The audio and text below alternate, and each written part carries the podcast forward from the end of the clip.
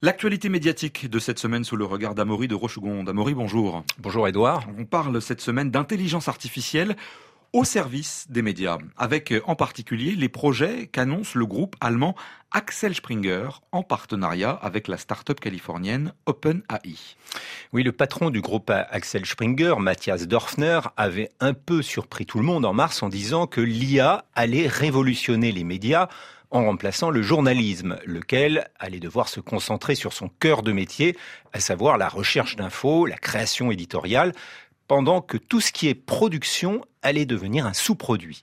Et voilà que cette semaine, son groupe a mis fin à un partenariat avec Samsung qui lui permettait d'être présent sur les mobiles avec un agrégateur d'informations, Upday, pour le transformer l'été prochain en un générateur de tendances d'actualité exclusivement dirigé par l'IA avec zéro employé. Deux jours plus tard, Axel Springer s'est associé à OpenAI, le créateur de ChatGPT, pour proposer les contenus de ses médias, Die Welt, Bild, Politico, Business Insider, avec une idée simple quand vous poserez une question à ChatGPT, il vous répondra avec des résumés d'articles issus de la base de données du groupe. ChatGPT qui indiquera aussi les sources utilisées avec les liens vers les articles complets. Transparence et rémunération avec respect du droit d'auteur, l'accord coche toutes les cases de la future législation européenne sur l'IA. Mathias Dorfner parle même de renforcer ainsi la pertinence sociale du journalisme.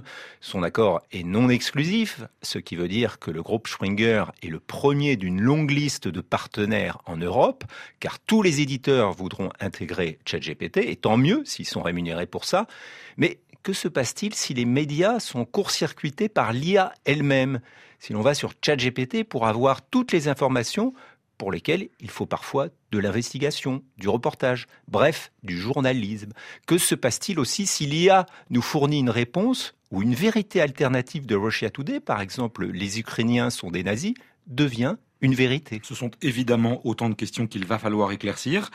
Et puis cette question, Amaury, en France, où en sont les médias? Eh ben, Les médias se servent de l'IA pour des transcriptions ou des traductions, notamment dans les vidéos, pour les illustrations aussi, à condition de préciser que ça a été fait par une IA. On s'en sert également pour les résultats électoraux et sportifs, et toujours avec un contrôle humain. Mais les éditeurs cherchent aussi à faire en sorte que les IA ne s'entraînent pas sur leur dos, c'est-à-dire non seulement sans les payer, mais en étant mélangés avec n'importe quelle source. ChatGPT, comme les autres robots, y ont intérêt, car ce qui fait leur valeur, c'est la justesse de leurs réponses.